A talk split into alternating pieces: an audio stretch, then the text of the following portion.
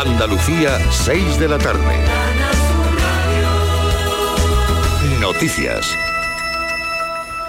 Llamamiento de la Consejería de Salud, llamamiento urgente a las donaciones de sangre para aumentar las reservas de cara a Semana Santa. Hacen falta donantes de todos los grupos en general, pero especialmente de los que pertenecen al cero negativo y al A negativo a Asunción Escalera. En Semana Santa solo estarán operativos los centros de donación hasta el miércoles, aunque se abrirá el sábado con el llamamiento concreto de donación de plaquetas para facilitar que haya reservas suficientes en los hospitales de cara a los primeros días de la semana posterior. Por eso, Dora Díaz, portavoz del Centro de Transfusiones de Sevilla, asegura que es el momento de donar. Se condensa en poquísimos días una bajada tremenda de las donaciones. Hay que seguir atendiendo tanto a la población habitual como a la que puede venir si tiene previsto viajar en estos días, a información en la web de la Consejería con los puntos de donación más cercanos. Tras el recurso de Sociedad Civil Juntos por Granada, el Tribunal Supremo ordena que se complete el expediente remitido por el Gobierno sobre el proceso de designación de La Coruña como sede de la Agencia Española de Supervisión de la Inteligencia Artificial.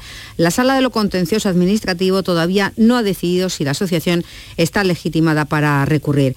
César Girón, de Juntos por Granada, explica el procedimiento que ha seguido desde que iniciaran el recurso. Llevamos un proceso de tramitación bastante largo desde que se interpuso el 21 de febrero, nos admitió a trámite el, recurso, dio traslado a la abogacía del Estado, pedimos la suspensión del acuerdo y dio traslado a la abogacía del Estado para que se pronunciase sobre la medida cautelar solicitada y solicitó a la presidencia del gobierno que permitiera inmediatamente el expediente administrativo. Posteriormente se han producido una serie de vicisitudes, como que el expediente no venía completo, el expediente faltaba en determinados documentos, hemos puesto a paralizar el plazo de alegaciones Comparecencia a petición propia del ministro del Interior en la Comisión del Congreso para explicar la renuncia de la directora general de la Guardia Civil. Fernando Grande Marlasca contrapone la gestión realizada con el carpetazo que en 2017 llevó a cabo el Partido Popular precisamente con el caso Cuarteles. Un caso que encierra dos formas muy diferentes de actuar, como también hacía referencia. La de un gobierno preocupado en tapar conductas contrarias a la ética pública y a la buena gestión de los recursos de todos y la de otro gobierno, la de este gobierno, que entiende que frente a conductas que se desvíen lo más mínimo de la legalidad y la decencia, hay que actuar con tolerancia cero, con integridad y también con responsabilidad. Desde este lunes y hasta el próximo viernes, los ganaderos afectados por la viruela ovina y caprina ya pueden solicitar las ayudas de la Junta para compensar los gastos extraordinarios de alimentación a los animales que tuvieron que estar confinados. Los 15 focos localizados desde septiembre ya se han dado por controlados, Antonio Valverde. El objetivo es compensar el esfuerzo para mantener a sus animales inmovilizados por orden de los servicios veterinarios de la Junta para evitar que el virus se propagara y también por la destrucción de estiércol y pienso. José Antonio Puntas, presidente preside la Asociación Nacional de Criadores de Ovejas Segureñas. Eh, finalmente la parte tangible, la, parte económica que ha sido necesario para materias primas, de succión, de estiércol, de demás, creo que se van a compensar. Ya no hay animales confinados, la cuantía máxima de las ayudas puede alcanzar los 20.000 euros por ganadero y en toda Andalucía las subvenciones son de 1.300.000 euros. Cambio de gobierno en Escocia. El hasta ahora ministro de Salud, Hans Yousaf, será desde mañana el nuevo primer ministro de Escocia. Este musulmán de 37 años ha ganado las elecciones internas en el Partido Nacionalista Escocés tras una ajustada carrera entre candidatos por la inesperada dimisión el pasado mes de febrero de Nicola Sturgeon. En campaña anunció que intentará derribar en los tribunales el bloqueo de Londres a la ley trans del gobierno escocés. Defiende la independencia de Escocia, pero sin ruptura con Downing Street. A esta hora en Málaga 20 grados, en Almería 21, en Cádiz y Jaén 22 grados, en Granada 24, en Córdoba y Huelva 25, en Sevilla 28 grados. Andalucía son las 6 y 4 minutos de la tarde. Servicios informativos de Canal Sur Radio. Más noticias en una hora. Y también en Radio Andalucía Información y canalsur.es. Toda tu tierra la tienes a un clic en tu móvil. Canal Sur Radio. La radio de Andalucía. Hola, muy buenas tardes. ¿Qué tal? ¿Cómo estáis? Seis y cuatro minutos de la tarde. Abrimos la ventana al tiempo en el que nos proponemos eh, darte información eh, a través de los especialistas que manejan conocimiento y que manejan la situación en salud a diario, en sus consultas, en sus actividades eh, clínicas, en los hospitales, para sobre todo intentar prevenir en la medida de lo posible las enfermedades. Hoy nos vamos a centrar en torno a un encuentro científico bien interesante que ha dado sus frutos y ha dado también sus titulares, el decimoquinto Simposio Internacional GEICAM. ECAN es eh, un grupo de investigación en cáncer de mama que ha unido a más de 700 profesionales eh, a finales de la pasada semana en Sevilla. De ahí han salido cuestiones interesantes y hemos conocido datos también. Nos ocupa más lo emocional en este programa que los datos puros y duros, las situaciones, las ventajas, las desventajas de la enfermedad del cáncer de mama, de cómo avanzan los eh, tratamientos, los abordajes de, de esta enfermedad, que nunca es igual, siempre es distinta, en cada persona se presenta de un modo diferente. De todo eso hablaremos y también de cierta resistencia que eh, parece ser que la población está, hombre, no diría yo que oponiendo, pero un poco reacia a vacunar a los niños contra el virus del eh, papilomavirus que no solo eh, puede afectar al cáncer de cuello de útero, sino que también puede eh, ser el responsable, un virus responsable de algunos casos de cáncer en varones. Pero esa idea no está todavía muy asimilada, según nos dicen los especialistas. Así que vamos a ello. Muy buenas tardes y muchas gracias por estar a ese lado del aparato de radio. Canal Sur Radio te cuida. Por tu salud. Por tu salud con Enrique Jesús Moreno. Últimos avances relativos a la investigación en cáncer de mama, prevención, detección, tratamiento de este eh, tumor que de alguna forma, y lo digo con todas las eh, salvaguardas, es estrella en cuanto a la potenciación que en los últimos tiempos pues ha habido, ¿no? Por parte de, del mismo mundo de la ciencia, del mismo mundo de, la investigación médica, de la concienciación social también, eh, principalmente de las mujeres, que son las principales afectadas, aunque eh, mm, siempre nos gusta recordar, no obstante, que hay eh, varones, que hay hombres que también padecen esta enfermedad, aunque son mínimos los casos, pero no nos gusta saltárnoslo porque ya recibimos. En el programa una queja de un señor que había padecido, afortunadamente estaba curado de un cáncer de mama. Esto es una realidad también y no, no nos gusta olvidarla. Pero en fin, beneficios de una actitud, beneficios de una alimentación, beneficios de ejercicio físico, muchas cosas que hay por delante que debemos conocer y debemos eh, compartir contigo también en un día como este en el que dedicamos el programa precisamente a todas las personas en este momento que están en un tratamiento, que están padeciendo un cáncer de mama y que eh, desde luego queremos trasladar una idea de esperanza. Contrastaremos con el mundo científico si esa esperanza es real y qué resultados está dando. Primero... Mujer de las mil batallas, la fuerza de tu mirada el valor no se esconde. Hay que plantar la esperanza en el lugar donde duele para que crezca bien fuerte en el miedo que acompaña. Y sigues tan bonita como ayer. No se despeina el alma se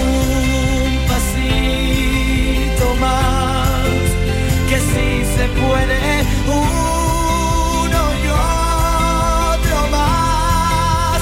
El esfuerzo de la ciencia, el esfuerzo de las personas, el esfuerzo de los enfermos, de las enfermas, en este caso para, para un problema que nos gusta mm, analizar siempre con los mejores especialistas y por eso hemos encartado y agradezco enormemente su presencia esta tarde en nuestros estudios del doctor eh, Miguel Ruiz Borrego. Doctor, muy buenas tardes. Perdón, Manuel. Manuel, discúlpame, se lo ruego, sí, me he fallado, lo siento, lo siento.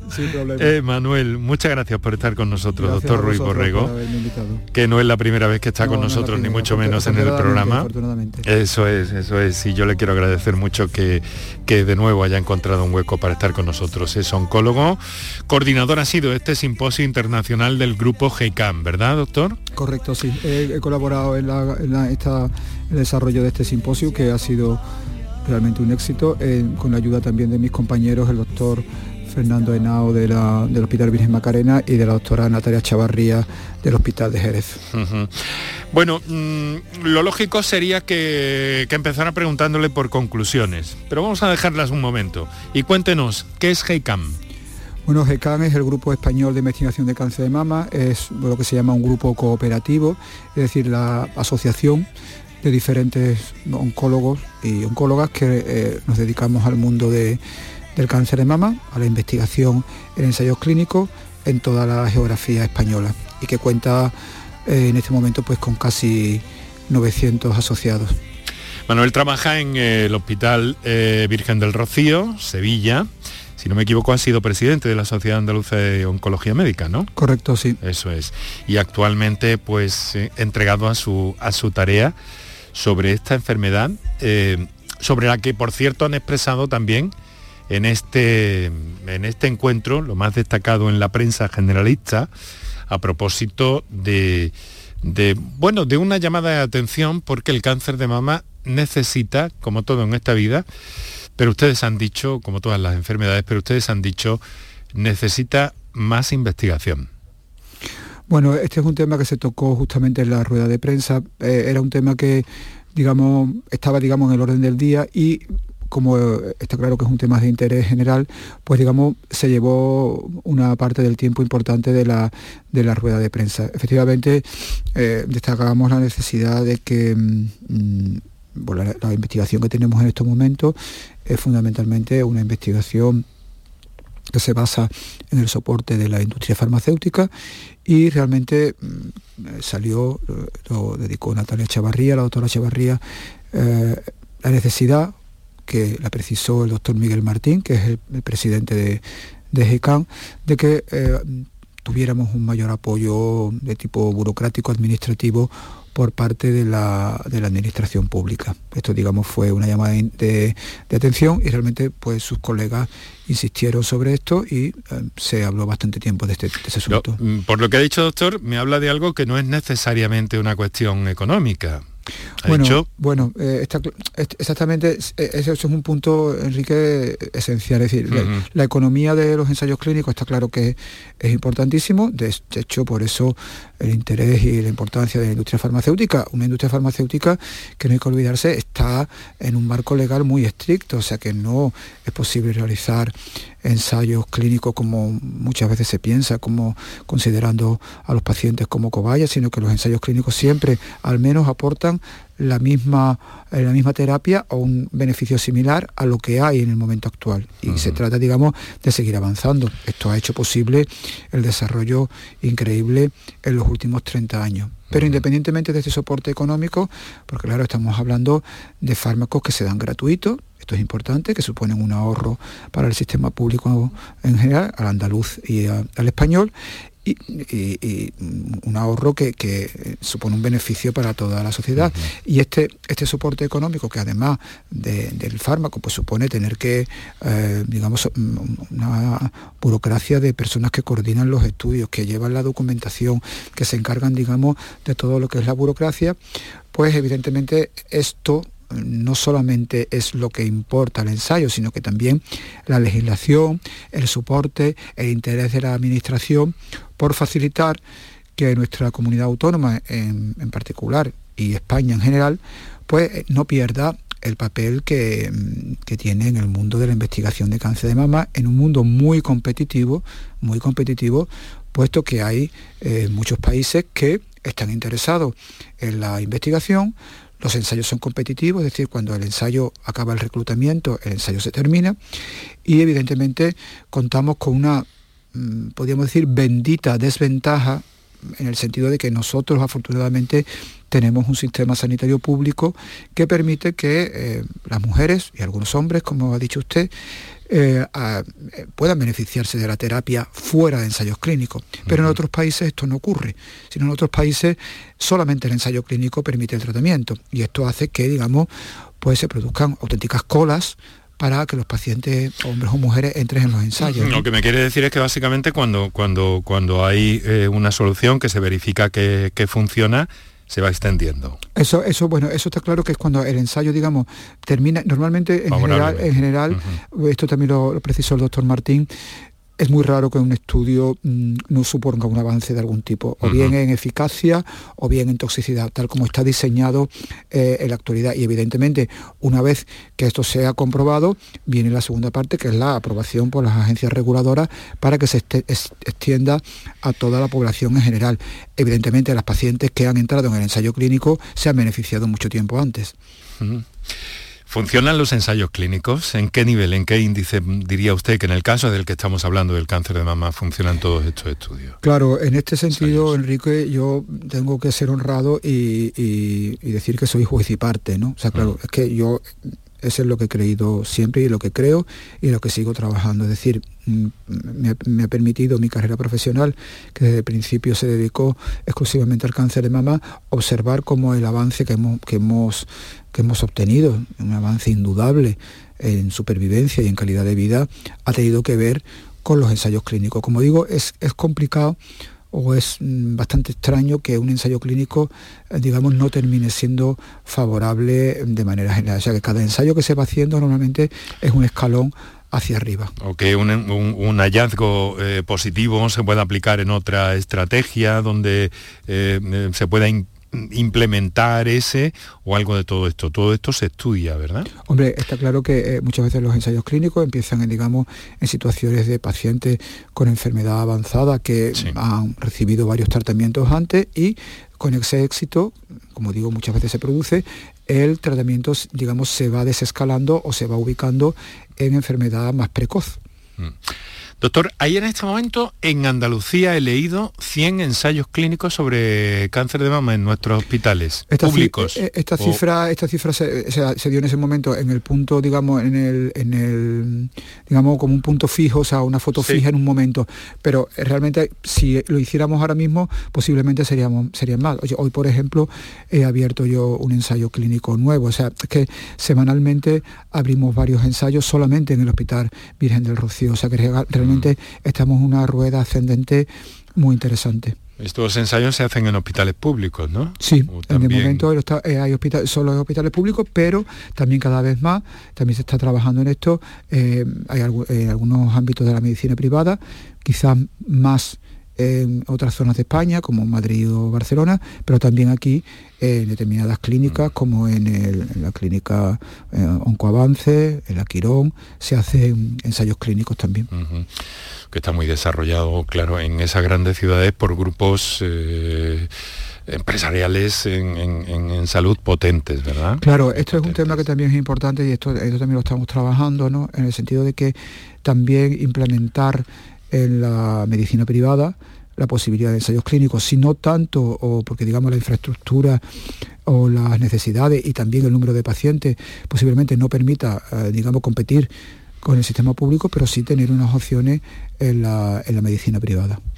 Es de tal complejidad del cáncer de mama eh, que hay, si tenemos en Andalucía solamente 100, fíjense lo que habrá en este momento en Europa, en el mundo, en Estados Unidos y los que se habrán desarrollado desde hace varios años, aproximadamente tres décadas, eh, como usted ha indicado anteriormente, cuando empieza un poco esta revolución, se habla de medicina personalizada y tal y cual. Eso a mí me da la impresión, a ver, ¿qué de tan complicado es que con toda la información que la ciencia obtiene de ahí, se está, se está estrechando el círculo, en este caso sobre el cáncer de mama? Mira, Enrique, este comentario que haces es que estoy totalmente de acuerdo. Trae a mi memoria una frase de mi padre que falleció desgraciadamente en septiembre del año pasado, que cuando yo le comentaba a él, cuando nos reunimos que este año volvemos a ir presencialmente al Congreso Norteamericano de Oncología, al American Society Clinical Oncology, un, congreso el más importante del mundo, nos reunimos alrededor de 30.000 profesionales en una sola ciudad, algo absolutamente asombroso de todo el mundo. Él, me decía, pero vamos a ver Manuel, con todos los que sois y con lo listos que sois, ¿por qué no dais con la solución del problema? Es una gran verdad que es muy complejo. Es muy complejo. El del cáncer de mama en, particular y el cáncer en general. Es complejo, pero es verdad que como tú has dicho, el, cerco se va estrechando y, por lo menos en cáncer de, mama, también en otras patologías, los éxitos son, son sorprendentes día a día. Y últimamente la verdad que estamos teniendo muy buenas noticias. Bueno, vamos a entrar ahora en todo eso y vamos también a recordar a nuestros oyentes que tienen a su disposición los teléfonos de acceso al programa para que nos cuenten eh, sus experiencias o pregunten lo que estimen oportuno, que en la medida de lo posible nuestro invitado de esta tarde, una autoridad en la materia del abordaje del cáncer de mama, pues eh, podrá, en la medida de lo posible, insisto, esto es una emisora de radio, no es una consulta, pero en la medida de lo posible orientarles. Entonces, eh, recordamos teléfonos, un par de minutos para nuestros anunciantes y enseguida estamos, eh, entramos en materia con el doctor Manuel mm, Ruiz Borrego, que ha tenido la amabilidad de acompañarnos esta tarde aquí en el programa. Para contactar con nosotros puedes hacerlo llamando al 95 50 56 202 y al 95 50 56 222 o enviarnos una nota de voz por WhatsApp al 616 135 135. Por tu salud en Canal Sur Radio. Canal Sur Radio. Los guerrilleros, tapicería y colchonería en Utrera, a precios de fábrica. Colchón de matrimonio de 27 centímetros de grosor, lechos independientes, refuerzo en zona lumbar, cara de verano e invierno, valorado en 689 euros, ahora 299 euros. Sí, sí, has escuchado bien, 299 euros. Y por un euro más televisor LED de 32 pulgadas de regalo. Estamos en Utrera, carretera Carmona número 15 en Utrera, Sevilla. Entregas en 48 horas. Ven a tu mercado, vive tu ciudad. En los mercados de abastos de Sevilla disfruta de los mejores productos y servicios de calidad muy cerca de ti. Ven a tu mercado, vive tu ciudad. Organiza FEMASE, Federación de Mercados de Abastos de Sevilla. Financia Ayuntamiento de Sevilla. Si necesitas recuperarte de una operación de cadera, rodilla o cualquier otro proceso médico, en Vallesol podemos ayudarte. Contamos con profesionales que te ayudarán a recuperarte más rápido y llevarán un estrecho seguimiento de tu evolución. Y todo ello sin desplazamientos innecesarios y por mucho menos de lo que imaginas. Infórmate en el 924 24 25 o en vallesol.es. Vallesol, la residencia que te mereces. Estás estupenda. Gracias. Medicina estética en Clínica Doctor Ortiz. ¿Tu hermana y tu hermano también? Ellos cirugía plástica en Clínica Doctor Ortiz. ¿Y el pelo de tu marido? Ah, injertos capilares en Clínica Doctor Ortiz. Ahora en Clínica Doctor Ortiz ampliamos servicios. Ginecología general, funcional y oftalmología. Seguridad, confianza y satisfacción de nuestros clientes. Yo compro en La Macarena, porque en los comercios de La Macarena tienes lo que necesitas al mejor precio. Yo compro en La Macarena. Organiza FECOMA, Federación de Comerciantes Macarena. Financia Ayuntamiento de Sevilla. HLA Santa Isabel pone a tu disposición la unidad de traumatología y ortopedia especializada en pediatría, columna, hombros y codo, muñeca y mano, cadera, rodilla, tobillo y pie. Con guardias localizadas las 24 horas y los últimos tratamientos en prótesis. Consúltanos en el 954-570004 o en Luis Montoto 100. HLA Santa Isabel, contigo cuando más nos necesitas. Enrique Jesús Moreno, por tu salud en Canal Sur Radio.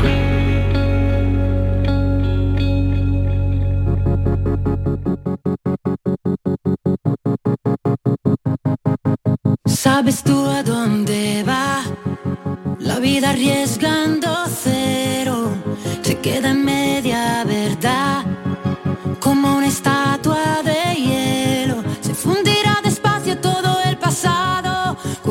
iniciales en un libro usado. Si los errores pesan, solo compensarlos. Las cicatrices volverán a equilibrarlos.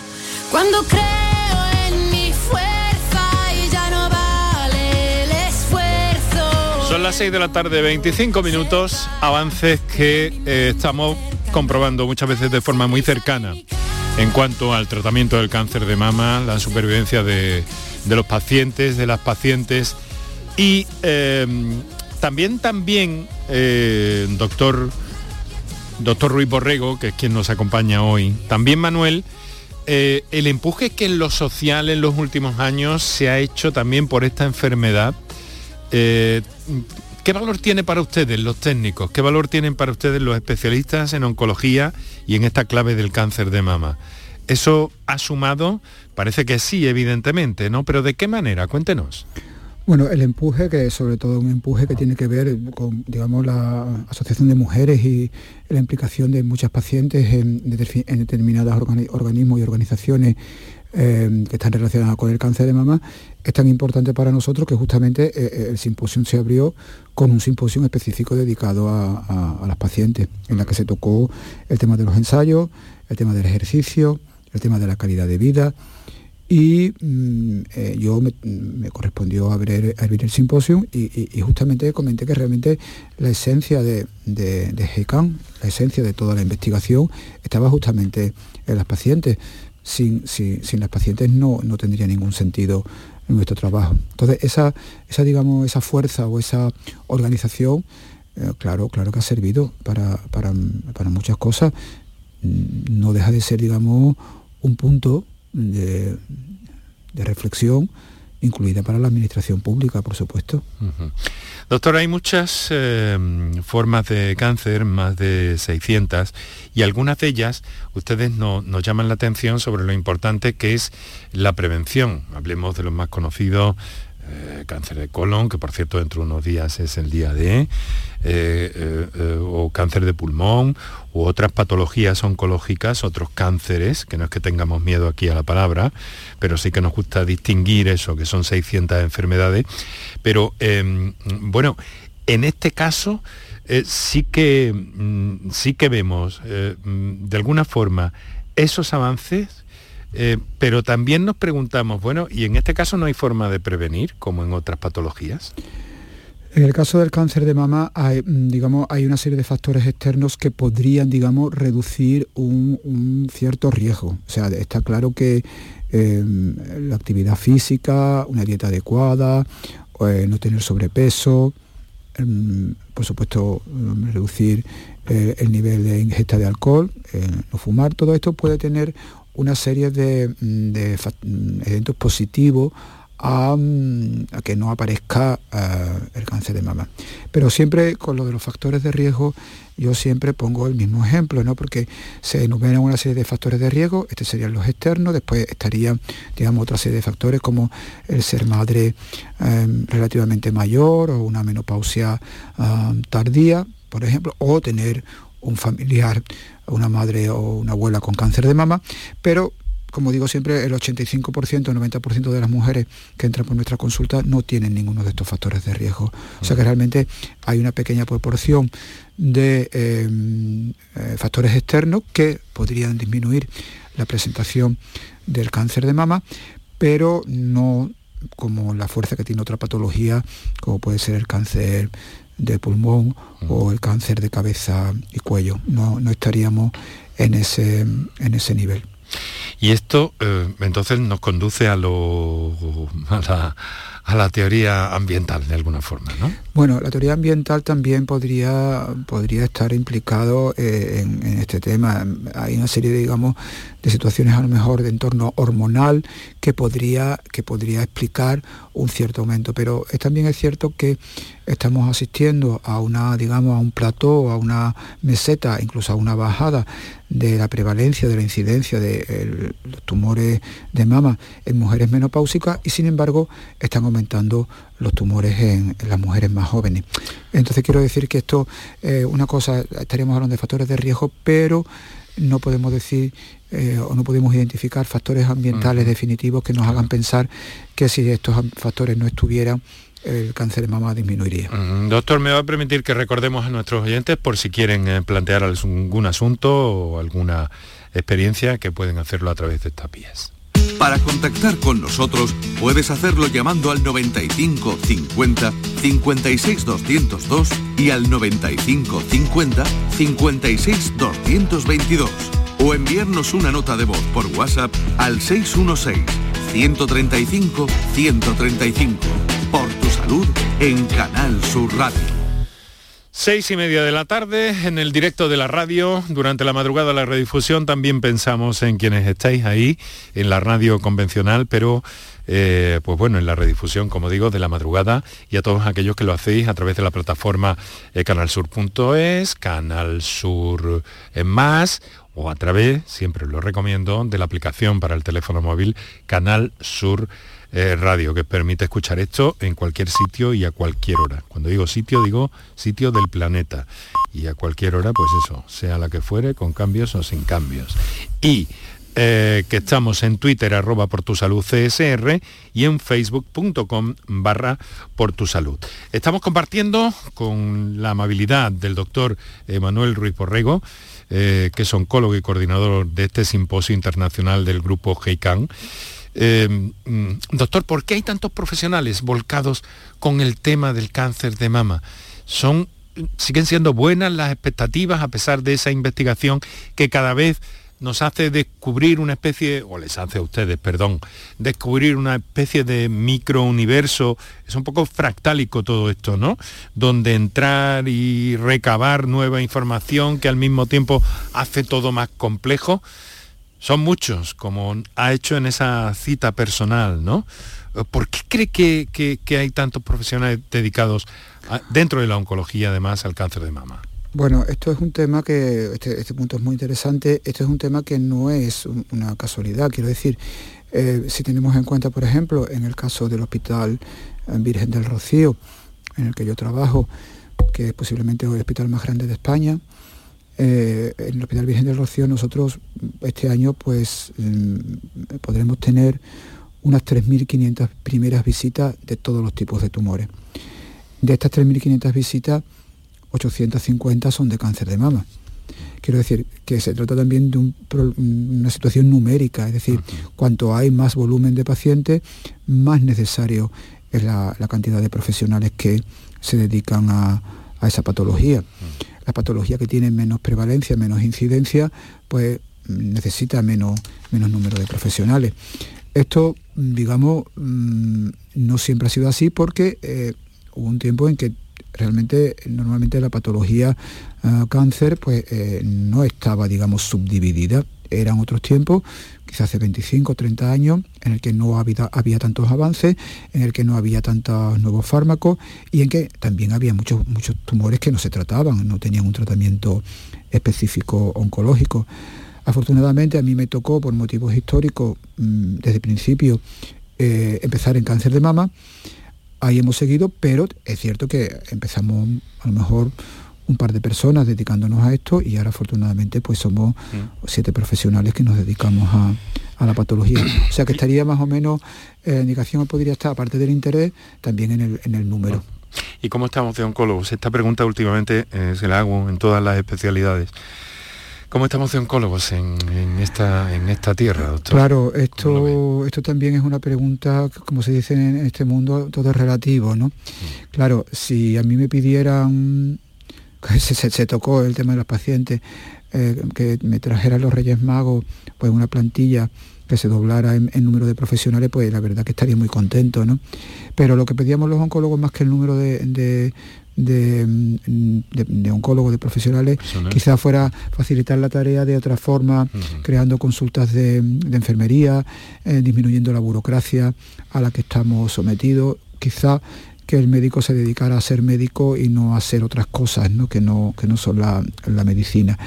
El número de profesionales, eh, eh, posiblemente a nivel, si lo comparamos con, con el nivel europeo y norteamericano, quizá esté, esté por debajo. Y quizá también ah, no haya una gran igualdad en determinadas zonas de nuestra comunidad autónoma. Por ejemplo, zonas como la de Almería mm, quizá necesiten un, volumen mucho mayor de oncólogos. Esto es una estructura, esto tiene bastante complejidad porque también tiene que ver mucho con el deseo o no de determinados profesionales de, trasladarse a ciertos hospitales. Esto es importante.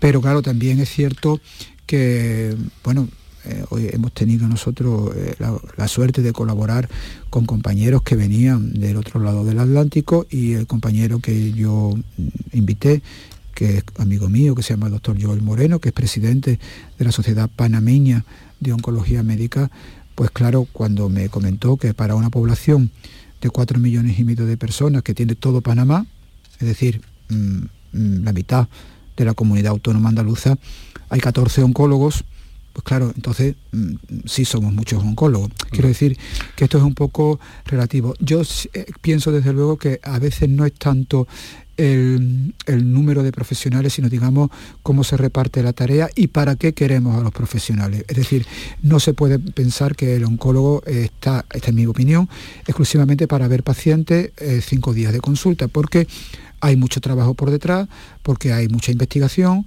porque hay mucha burocracia, porque tenemos que salir fuera para formarnos y para enseñar y porque tenemos que traer ensayos clínicos a nuestra comunidad autónoma.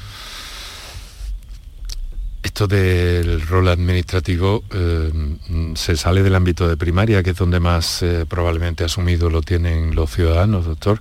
También en oncología y en estas claves eh, se lamentan de alguna forma ustedes de que tienen que bueno, esto es esto es un hecho, un hecho Universal. palpable que puede comprobar cualquier paciente que vaya a nuestras consultas. es decir, el tiempo en el ordenador de bueno, de pedir pruebas, de pedir radiología, de pedir analítica, eh, es mayor que el de la atención directa. En esto sí estamos evidentemente esto es un sistema público que hay que financiar y que todos tenemos, digamos, que arrimar un poco el hombro, ¿no?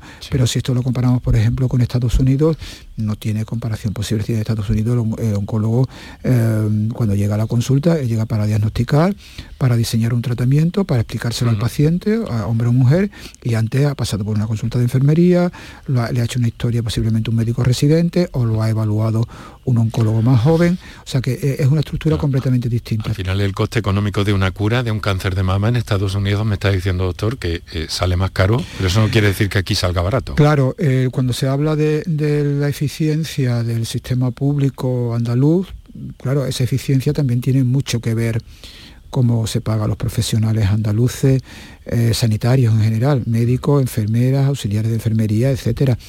Tampoco en esto podemos compararnos con otros países. También se me han informado de, de los sueldos que ganan en países, no te digo, no digo en, Norteamérica, que ahí eh, sencillamente son otro planeta. Estoy hablando de países como México, como Panamá o como Perú. ¿Me cobran más? Muchísimo más. ¿En sanidad pública? Sí. ¿Y esto no duele, doctor? Hombre, mm, vamos a ver, yo, mm, o sea, no, yo personalmente, Manuel Ruiz, no se puede quejar de su situación porque, digamos, eh, he tenido una serie de alternativas que, digamos, mm, han complementado este punto. Y no, no es, digamos, el, salario lo que más me preocupa, pero evidentemente es, eh, eh, es doloroso en cuanto a que uno eche la vista atrás del tiempo que ha tardado en formarse, de, eh, digamos, la responsabilidad de nuestro trabajo y vea la nómina mm, real, mm, sea metálico, no el bruto, sino el metálico que recibe todos los meses. Mm, hombre, eh, digamos que no es, eh, como se suele decir, plato de gusto, pero también digo una cosa, Enrique, que esto es un tema muy importante y por eso digamos, yo creo que estaremos todos de acuerdo, esto va a seguir y por eso cada vez más es más difícil entrar en la carrera de medicina. Cada vez eh, la gente cuando se mete en esta historia realmente no, no se mete por dinero, o sea, se mete por otras cosas y también hay que decir que no todo es el dinero, es decir, yo personalmente tengo una historia de satisfacciones personales que no tienen que ver con la economía. Evidentemente la economía ayuda muchísimo, ¿no? Pero no es todo la economía. Digamos, una llamada a un, sistema que, bueno, esto, esto ya sería para otro programa que explica, por qué los profesionales, nuestras enfermeras, nuestra, nuestros, nuestros sanitarios, se van fuera. El otro día eh, vi yo unas noticias en, en televisión española, en Noruega, y bueno, para enfermería, y bueno, las condiciones laborales eran absolutamente sorprendentes. Estamos, estábamos hablando de sueldos eh, brutos alrededor de 5.000 euros para una enfermera, enseñanza gratuita de noruego intensiva y billetes gratuitos para venir a España tres veces al año. Quiero decir con esto que eh, el sistema sanitario debe de evaluar eh, y no quejarse si los profesionales más jóvenes se van. Claro, tenemos que partir de la base de que no estamos en un país rico, rico. Bueno, estamos en un país, no estamos en un país rico, pero estamos en un país, digamos, moderadamente razonable y sobre todo eh, estaríamos, digamos, ya digo, esto, esto, da para otra tarde, ¿eh? Eh, comparativos, comparativos con otras situaciones profesionales. Es decir, qué se invierte en sanidad en España, qué se invierte en las comunidades autónomas y que hagamos el comparativo con otros países y eh, con otras situaciones o con otros, eh, digamos, colectivos. ¿no? Bueno, doctor, me va a permitir, tenemos un compromiso con usted hasta menos cuarto eh, aproximadamente y ya le están esperando dentro de unos minutos para, para su destino después de esta cita que tan amablemente nos ha concedido. Me he limitado yo quizá un poco. No, no, no, no, no. Sí, sí, vamos, Enrique, Pero me gusta hablar, si no podemos lo que ustedes llaman el enfoque holístico. Si, si, nos tenemos que alargar un poquito no pasa nada, o sea que si nos gusta más tiempo no pasa nada. Vale, bueno, muchas gracias. mire, vamos a hacer un un, huequecito para recordar teléfonos, si viene al caso, que tenemos alguna cuestión por ahí pendiente. Y, y, de nuevo volvemos en un par de minutos como mucho. Para contactar con nosotros puedes hacerlo llamando al 95 50 56 202 y al 95 50 56 222 o enviarnos una nota de voz por WhatsApp al 616 135 135 por tu salud en Canal Sur Radio. El resumen de la jornada con la última hora del deporte, la economía y el análisis lo tienes en el Mirador de Andalucía. De lunes a viernes desde las 7 de la tarde con Natalia Barnés. Más Andalucía, más Canal Sur Radio. La mañana de Andalucía con Jesús Vigorra es una auténtica referencia en la radio. Información útil, actualidad y sobre todo cercanía, por muy lejos que esté. Yo llevo en mi maleta garbanzo, lentejas, chorizo. Para hacerme en invierno aquí en Suiza con el frío que hace, una buena ollas de, de lentejas y de garbanzo. Y os hablo desde el sur de Inglaterra. Y bueno, Jesús, lo de los huesos del puchero, eso es algo básico para un andaluz en el extranjero. La mañana de Andalucía con Jesús Vigorra. Contigo estés donde estés. De lunes a viernes desde las 6 de la mañana. Más Andalucía. Más Canal Sur Radio. Por tu salud.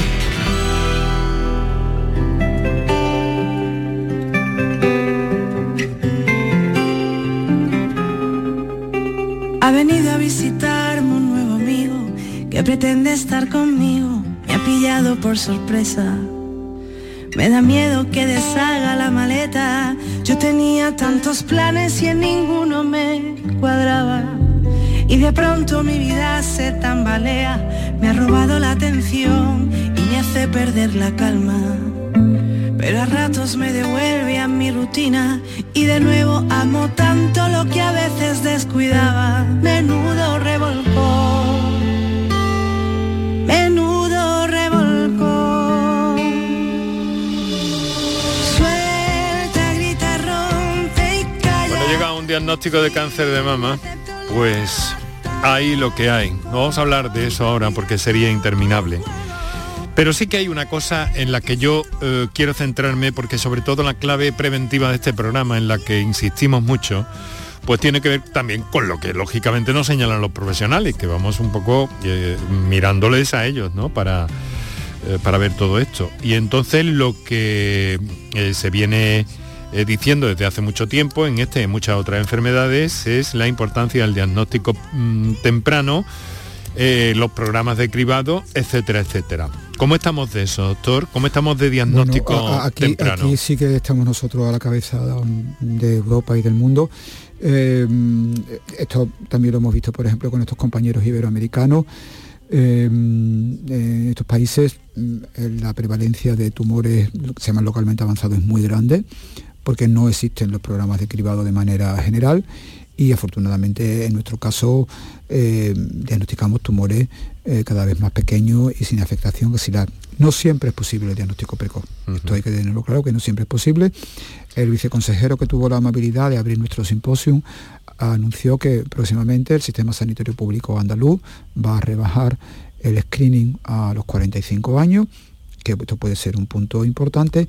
Y también se habló en el simposio por los compañeros de radiología, digamos, unas nuevas tecnologías y unas nuevas aproximaciones en el diagnóstico precoz, que incluyen la inteligencia artificial, determinadas maneras de digitalizar la mamografía y también una cosa importante, individualizar grupos de riesgo a la hora de plantear el diagnóstico precoz. Es, eh, eh, es, interesante porque además una de las preguntas que nos ha llegado dice buenas tardes, ¿a qué edad se puede hacer una mamografía? Creo entender que lo cambiaron de los 50 a los 48 años. Es cierto, es una oyente que es María que nos ha escrito este mensaje desde Jaén. Está en los 48, ¿verdad, doctor? Sí, bueno, ahora mismo creo que está un poco por debajo de 50, sí, pero se va a reducir. Eh, el tema de la primera mamografía es un tema, digamos, controvertido porque, eh, y en esto también estamos avanzando, posiblemente haya que individualizar un poco eh, la carga familiar previa, el hecho de tener una mama densa mm. y, digamos, a lo mejor la necesidad de complementarlo con ecografía o con, o con resonancia o con resonancia magnética. Pero digamos, de manera general, eh, hacer una mamografía primera entre los 45 y 50 años sería razonable. Porque a partir de ahí pueden, pueden salir cosas que si luego hay que ver mejor, pues ustedes se encargan de que siga un Correcto, ahí, a partir de ahí, bueno, se hace el diagnóstico de una mama inicial y mm. pues con el seguimiento anual o cada dos años, según lo que el radiólogo estime oportuno, la posibilidad de hacer el diagnóstico precoz. Ah. Pero insisto, no siempre es posible mm. hacer el diagnóstico precoz de un cáncer de mama. Ahí tengo entendido también que estaban avanzando un poco los sistemas, ¿no? La tecnología de esos aparatos. Exactamente, eh, una compañera nos estuvo hablando eh, justamente de, nuevas de nuevas técnicas de imagen, de la integración con la inteligencia artificial, que muchas veces ciertos programas ven incluso más que ven los propios radiólogos. Esto es un campo interesante de avance. ¿Cómo, es eso? Me es que me interesa mucho lo que ha dicho. La inteligencia artificial puede ver un poco más allá. Explíqueme estamos, Estamos, digamos, en procesos de integración, digamos. Yo no soy un experto en esto en absoluto. Sí, pero una aproximación estoy seguro que me da buena. Una, digamos, una manera de, eh, digamos, integrar lo que se ve en las imágenes, no siempre con la mamografía, que con determinados programas, digamos, puede dar uh, un resultado que puede ser incluso más certero que el de, el de los profesionales. Esto, digamos, es, mm, esto, digamos, una hipótesis de trabajo de futuro. Es decir, todavía, afortunadamente, nuestros radiólogos eh, están muy, muy entrenados, eh, los radiólogos que se dedican al programa de detección precoz y, digamos, se encargan de, de manera bastante exacta mm. del diagnóstico del tumor. Este es un tema que es muy interesante porque otra cosa tampoco sabemos es realmente si diagnosticar un tumor tan, digamos, ultra pequeño realmente tiene que impactar, no, estamos ya hablando de tumores mm, pequeños como hasta ahora, sino digamos todavía más pequeños. Si esto puede impactar realmente en la supervivencia o realmente la evolución propia del tumor no va a cambiar que se, digamos, se diagnostique a lo mejor seis meses antes. Eso tampoco lo tenemos claro. Ya, ya, ya, ya. Pues estamos en un momento, por otra parte, eh, verá, desde el punto de vista de la de la inquietud y de la, de la inquietud científica y de los avances y demás en un momento en el que yo, tengo la teoría que si, que si esto, toda la carga que hay sobre investigación, sobre cáncer, sobre otras enfermedades, cuando, cuando eh, todo ese fruto se pueda creo que gracias al poder computacional y por tanto a la inteligencia artificial, eh, pues pueden salir unos resultados. Eh, eh, la, inteligencia artificial, tal como yo la entiendo, Enrique, justamente no es más que una, un proyecto de colaboración, en, este, este, caso mm. informatizado.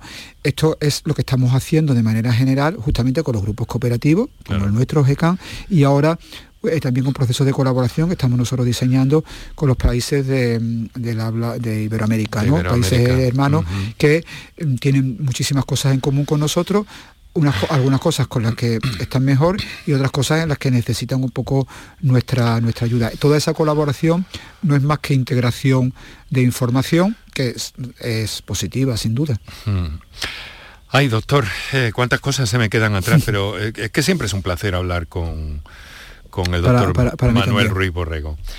Eh, así que le, voy a dejar porque, en fin, tampoco quiero estropearle la agenda profesional y científica. No, pero te, he dicho, que, que, todavía si tú quieres tenemos 10 minutos más, sin problema. Bueno, pues tenemos 10 minutos que si le parece entonces le voy a invitar a que se quede con nosotros porque hay otro tema relacionado eh, con, el eh, cáncer y con otros tipos de cánceres que, me gustaría eh, presentarle a nuestra invitada, que creo que está ahí con usted en el estudio hace un ratito. No sé si se conocían, no creo. Y creo que no, eh, te cuento que este, este mundo de nuestro hospital es, bastante, es bastante grande. Sí, bueno, además, eh, Carmen Mejía, que es matrona. Buenas tardes, Carmen. Hola, buenas tardes, ¿qué tal? Eh, trabaja en el, en el Macarena, ¿verdad? Sí, en el Hospital Universitario Virgen Macarena.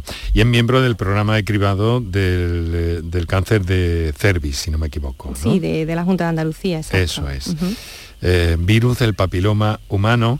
Y sabe, doctor, que em, claro, me- me- mm, cuando ha empezado todo este asunto de, de- de las vacunas o del término inmunoterapia contra algunos cánceres, pues ha sido todo un hallazgo también en los últimos tiempos, ¿no, Manuel? Acaba de salir ahora mismo. Ha salido, me había dicho que se quedaba con nosotros. Sí, bueno, no te preocupes, Enrique. ya veo que, bueno. Cosas del directo, ¿no? Bueno, no sé, al final he entendido que se quedaba unos minutos. Bueno, eh, a ver, Carmen, usted es matrona, ¿verdad? Sí. Eh, como matrona. hemos dicho, eh, y está eh, pues en ese ámbito trabajando por ese cribado y, y llamándonos la atención mucho que desde hace prácticamente unos meses se ha abierto la vacunación para, eh, para el virus del papiloma humano en, en varones, pero que no está resultando oh, todo lo llamativa que, que se hubiera pensado en principio. Claro, nosotros, bueno, aparte de eso, yo también estaba escuchando a- al doctor, que me ha encantado su charla, y, y es verdad que, bueno, esto va un poco relacionado con este tipo de cáncer, ¿no? El cribado de cáncer de cervix, bueno, es un, cáncer que tarda unos 10 años en desarrollarse, desde que aparece la lesión hasta que, que se desarrolla. Y bueno, eh, él nos podría decir que esa, esa suerte no se tiene en otros tipos de cánceres, ¿no? Esa latencia tan larga. Pero sin embargo, ocurre que en el cáncer de cervix el 60% de los casos son mujeres no cribadas. Entonces son mujeres que no están llegando a, a hacerse el diagnóstico de una manera correcta. Y desgraciadamente con la vacuna del VPH, como me comentabas Enrique, pues igual que en las niñas estamos teniendo una tasa de vacunación cerca del 90%, publicaba Ah, en está muy bien, ¿no? En las niñas estamos con unas tasas muy buenas. Eh, en los niños que se ha añadido este año, no estamos logrando ahora mismo eh, esos resultados porque se asocia que este cáncer es un cáncer de mujeres, ¿no? Porque es verdad, eh, cuando hablamos hablamos de la campaña de cribado de cáncer de cervix, pero ¿por qué se cree la gente que es un cáncer de mujeres? Pues porque el cribado solo existe para las mujeres. No hay hoy día prueba de cribado de VPH para los varones. Con lo cual, cuando se diagnostica, pues, pues bueno, pues se diagnostica desgraciadamente una patología oncológica pues que va a afectar también a la zona genital masculina, ¿no? De pene, escroto, ano. Entonces, de ahí que desde hace años se estaba insistiendo en que se incluyese en calendario vacunal a los niños como medida de protección de toda la población y específicamente de los varones. Y hemos tenido la suerte de que Andalucía es una de las primeras comunidades, no ocurre así en todo el sistema español, también hay que dejarlo claro, es una de las primeras comunidades que ha añadido la vacunación a varones junto a niñas con Eso 12 es. años. Entonces eso es muy importante. Definitivamente el doctor Ruiz Borrego eh, se nos ha marchado, sé que tenía, sé que tenía un encuentro en, en- en el hospital con, con- con ciertas a- actividades profesionales, ¿no? Pero bueno, decir que, que el doctor ha sido el encargado de, de coordinar este simposio internacional del grupo GEICAN de investigación sobre cáncer de mama y que trabaja en el Hospital eh, Virgen del, del Rocío de, de Sevilla. Un saludo, doctor. Un fuerte abrazo. Si nos está escuchando Manuela, está en el, en el taxi o, o qué sé yo. Pero bueno, vamos, Carmen, con este asunto que me parece muy, muy interesante. Porque claro, tú dices, eh, vacuna contra el eh, virus del papiloma eh, humano, eh, cáncer de cuello de útero, efectivamente no se asocia a los varones. Pero entonces, claro, tampoco se va a manifestar igual, ¿no? La acción de este, de este virus. Es un virus que provoca un cáncer. Claro, es un virus, lo primero que es asintomático y que el 80% de la población se va a contagiar de él. O sea, que es un virus que, que no hay que tenerle miedo, ¿vale? Porque es un virus que se transmite en, en las relaciones sexuales y el 80% de la población, como digo, se va a contagiar. Pero la gran mayoría lo va a eliminar, el propio sistema inmunitario lo elimina. Nos preocupan un 10 o un 15% en el que persiste. Esas son las que nosotros tenemos que detectar, como digo, en las mujeres, y esos son los casos en los hombres que vamos a proteger con la vacuna. Porque vuelvo a repetir, el cribado solo existe en mujeres y es un fracaso eh, para nosotros, ¿no? Que bueno, a mí hace poco me llegó el caso de una paciente, ¿no? Con, con 50 y pocos años, eh, con un cáncer de cervix avanzado y, y para nosotros un fracaso, porque es que se puede diagnosticar rápidamente con un simple cribado, el tratamiento es local, mm, con una conización y, bueno, cuando llegan ese estado avanzado, pues, pues ya solamente hablamos de, un estado ya final, ¿no? Entonces, un fracaso que nosotros no logremos concienciar a la población, por eso te agradezco muchísimo este espacio, porque... y tenemos que seguir avanzando y darle más amplitud y todo eso, porque yo creo que es muy interesante.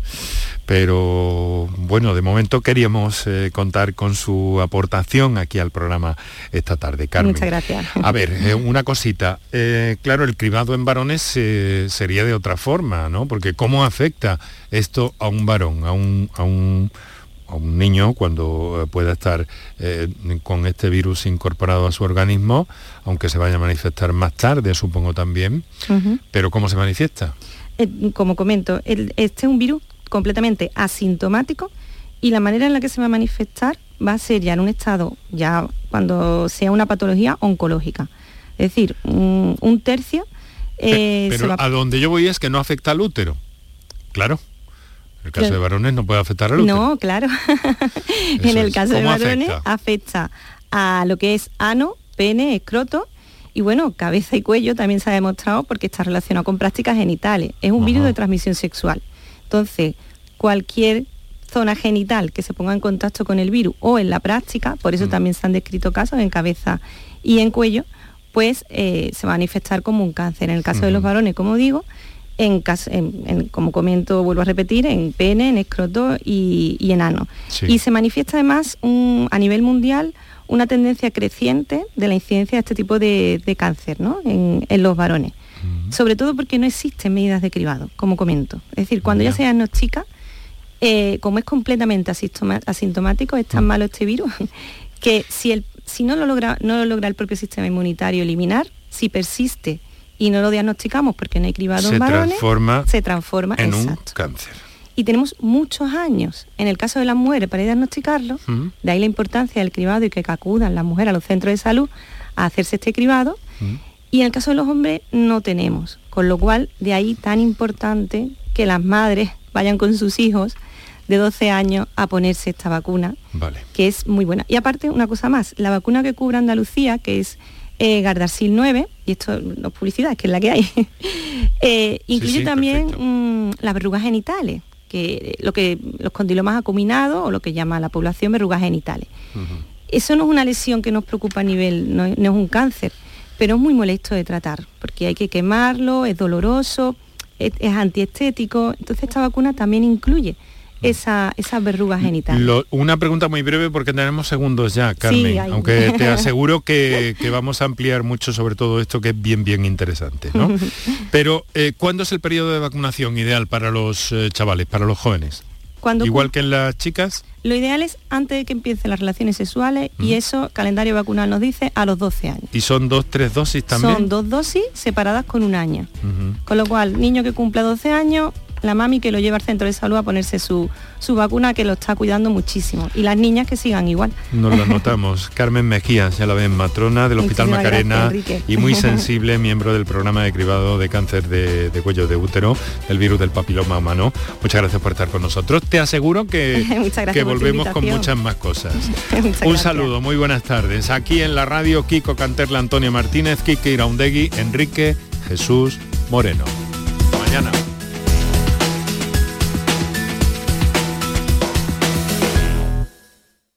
Escuchas Canal Sur Radio en Sevilla. ¿Buscas ropa cómoda para trabajar? Ven a Estilo Laboral. ¿Necesitas un zapato para trabajar? Ven a Estilo Laboral. Somos especialistas en un asesoramiento personalizado para ofrecerte un uniforme cómodo y seguro para el trabajo diario. Encuéntranos en estilolaboral.com o ven a visitarnos en calle Imprenta 93. Nos vas a ver. Recuerda, Estilo Laboral, ropa cómoda para trabajar. Bienvenidos a Sacaba. Mil metros de electrodomésticos con primeras marcas. Grupos Whirlpool, Bosch y Electrolux. Frigoríficos, lavadoras, hornos, ¿Quieres más? Aires acondicionados, aspiradoras, pequeños electrodomésticos. Y financiamos en 12 o 20 meses sin intereses solo tú y Sacaba. Tu tienda de electrodomésticos en el Polígono Store en calle nivel 23. Ven a ver nuestra exposición y sus 25 años de experiencia. Sacaba. Este año vive la pasión de la Semana Santa en Coria del Río desde el Domingo de Ramos hasta el Domingo de Resurrección. Te esperamos del 2 al 9 de abril en la Semana Santa de Coria del Río, declarada bien de interés turístico. Coria del Río, culturalmente increíble. Ayuntamiento de Coria del Río. Escucha bien lo que te voy a decir. Alégrate, ya no te vas a arrepentir. Yo te voy a ayudar a que puedas ahorrar nuestro petróleo. Ese sol y no lo pueden apagar. Placas fotovoltaicas Dimarsa. Infórmate en el 955 12 13 12 o en dimarsa.es. Soy Paco y voy a ser periodista. El futuro es exigente, pero me siento preparado. También doble grado en comunicación con comunicación digital, fisioterapia, deporte. Más de 30 años formando profesionales de éxito. Centro Universitario San Isidoro. Adscrito a la Universidad Pablo de Olavide de Sevilla. Entra en centrosanisidoro.es y prepárate para el futuro hoy.